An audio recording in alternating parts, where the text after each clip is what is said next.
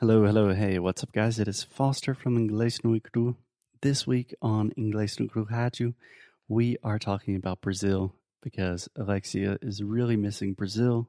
I am too. And on today's show, Alexia is going to suffer a lot. I, I don't know. I, I don't want to do it. Okay, today on the show, we are talking about Rio versus Sao Paulo. Which one's better? Why? And it's going to make a lot of people angry. It's going to make some people happy. nowadays, everything is so polarized. Who cares? We're fighting polarization with honesty. But to be honest, Alexia, we will do this in a way that will make it fair and fun for everyone. Yes, of course. So don't worry. So, what I was thinking, Alexia, first, just to begin, Rio and Sao Paulo are both incredible, incredible cities. And honestly, I don't think we prefer one over the other. They are different and better in their each, and they're each beautiful way. So, yeah, we love both cities. Okay. Okay.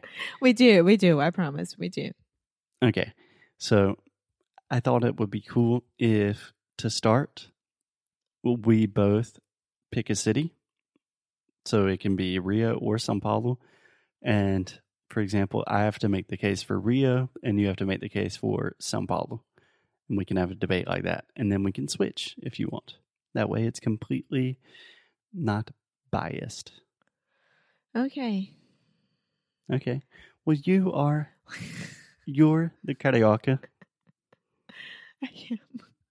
Yes, I am a carioca. So tell me. All my family is either in São Paulo or in Minas. So Okay, well, tell me, what do you love about Rio de Janeiro?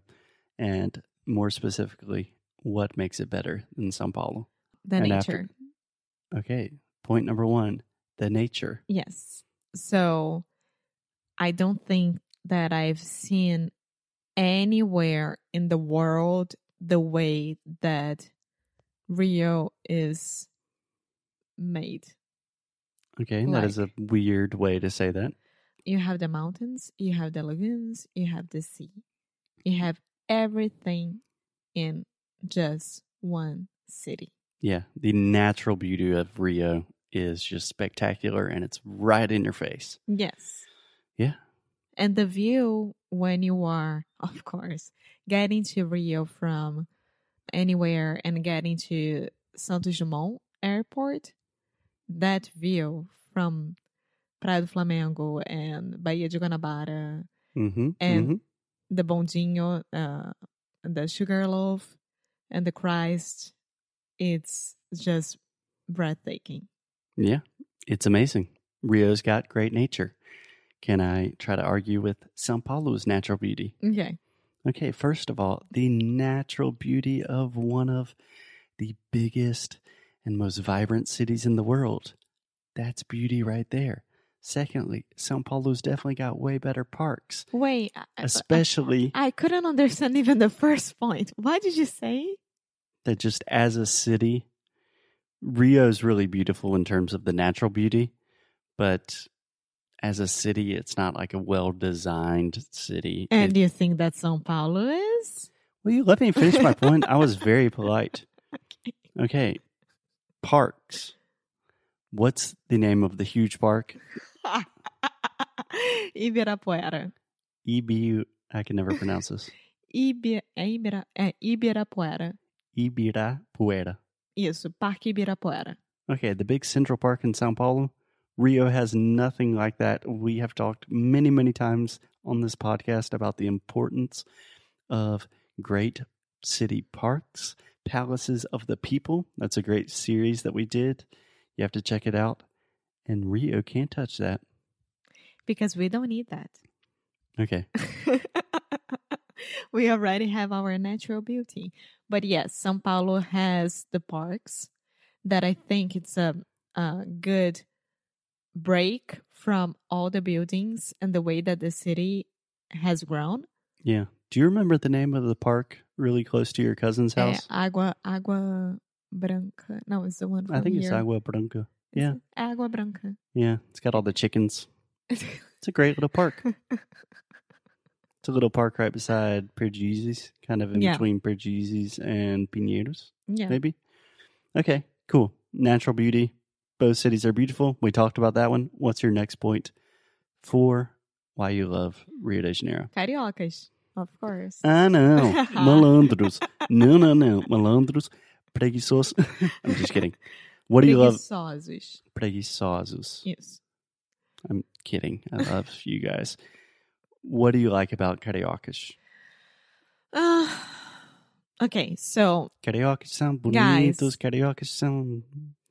Of course that here we are generalizing okay?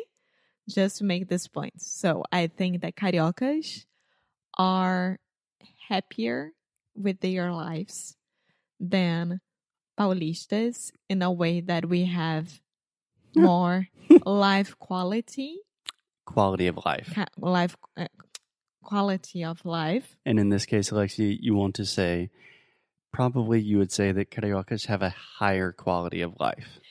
yes but not financially Yeah. You You're know what I talking mean? about, yeah, just in general, they have a better disposition. They're a little bit happier, more easygoing, relaxed, that yes, kind of thing. I feel that because in São Paulo, I always feel that it's extremely work related and financially related, and everyone is so focused and Focused. focused. Okay, so this is something that I have to correct our students with all of the time. With the first O sound in the word focused, this is a pretty intense moving vowel. So you really want to start with the O, O, and then move that into a U. So O, fo, focused. Focused.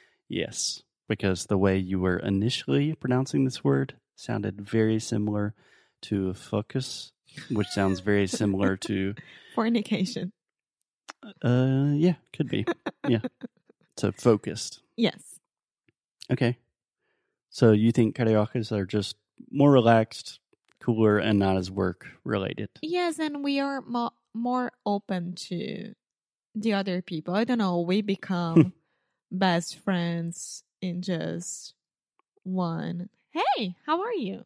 You know. Yeah. I don't know. Friends in quotations because Yeah, because when we say, "Hey, let's go out Saturday," yes, of course, and no one calls each other. So my point exactly. Paulistas are more trustworthy. They get shit done. They are really just the drivers of the Brazilian economy because they know how to work. I'm American. I'm a capitalist. I relate with all these Paulistas that are kind of tired of, hey, Carioca, when are we going to have, are we friends? Are we going to meet at the party? okay, yeah, let's actually meet when we said we're going to meet. That's my case. yes. What else? So we talked about nature. We talked about the people. What about the food? I think it's almost the same. No, no, you have to defend Rio because this is a strong point for me. Okay, so you. Why is it a strong point for you from São Paulo? Why do you know more about São Paulo about food? Do you want me to start with my reasons for the food scene in Sao Paulo? I know I, what you're gonna say, but go ahead. Many, many of the best restaurants in the world. Quite literally, some of the best restaurants in Latin America are in Sao Paulo. There are so many amazing Italian restaurants, Japanese restaurants. Hell, there's an entire Japanese neighborhood with some of the best sushi I've ever had in my life. Shout out to all our friends in Liberdade. And Shout out to your friends in Liberdade. Yeah, yeah. And no offense, Cariocas, but eating out in Rio, I've It's so it easy lot. because you don't have to spend much money to go to these fancy mm. restaurants. You just need to go sit down at a boteco, grab some asinhas de frango, and you're done. And you're good. And then you made a, a, a a long friendship, friendship, friendship with the waiter because now you're calling him the first name. João, traz aí mais uma. Calling him by his first name. I don't care. I'm making my point and then I get nervous about it. Yeah, sure. If you want to have some asinhas de frango with o João for 80 reais and a dirty little boteco, that's totally cool. yes, that's totally cool because you don't need you don't need to dress, put high heels to go to these fancy restaurants in São Paulo and I don't know. I would take a fancy pizza from São Paulo no, you wouldn't. any day of the week. no, you wouldn't. I know you. This is, we're making our case. no, you wouldn't. okay, so this is really hard, obviously. Back where we began, Rio and Sao Paulo are both wonderful, wonderful cities. We I love, love each of them individually. The only the, i think that the only reason that i could mm, i couldn't stay there much because i get lost so easily in sao paulo and rio i know that i had the the beach to understand my directions you know in sao paulo you only have buildings and i have no idea where i am Yeah. and it gets me a little bit dizzy but rem- i love sao paulo Dizzy. Dizzy. I always remember Alexia and I getting lost in Sao Paulo and Alexia asking a police officer, Cadê o MASP? E ela falou, que? Alexia, cadê o MASP? Foi assim. Eu, I stopped the police officer and I was looking for MASP, né? But I don't say MASP. The Modern Art Museum of Sao Paulo. Yes, I say MASP. And then I stopped this police officer and I was like, Oi, tudo bem? É, você sabe onde é que tá o MASP? Aí ela, hã? But she was genuinely, genuine? Genuinely. Ela tava genuinamente. Genuinely. Yes. Say it with me. Genuinely. Ge- gen? Gen. U-N. Genuine. Genuine. Genuinely. Genuinely. Genuinely. Genuinely. Pretty good. They're trying to understand me. And I said, The museum, MASP, MASP, hmm. Museu de Arte Moderna. No, Museu de Arte, São Paulo. And she was like, Oh, it's right aco- across the street. And I was like, Okay, thank you. Yeah. We were literally right in front of the museum. One last point for Sao Paulo. A much more neutral accent. It depends. If you go to the countryside of São Paulo, you have the, the We're talking about the cities. okay. It looks like I won some of these Paulistas, Cariocas. We love both of you. and we love all of you from Brazil. Oh, yeah. Oh, yeah. We're just doing this for fun because we miss you guys so much. And we will see you tomorrow. Bye.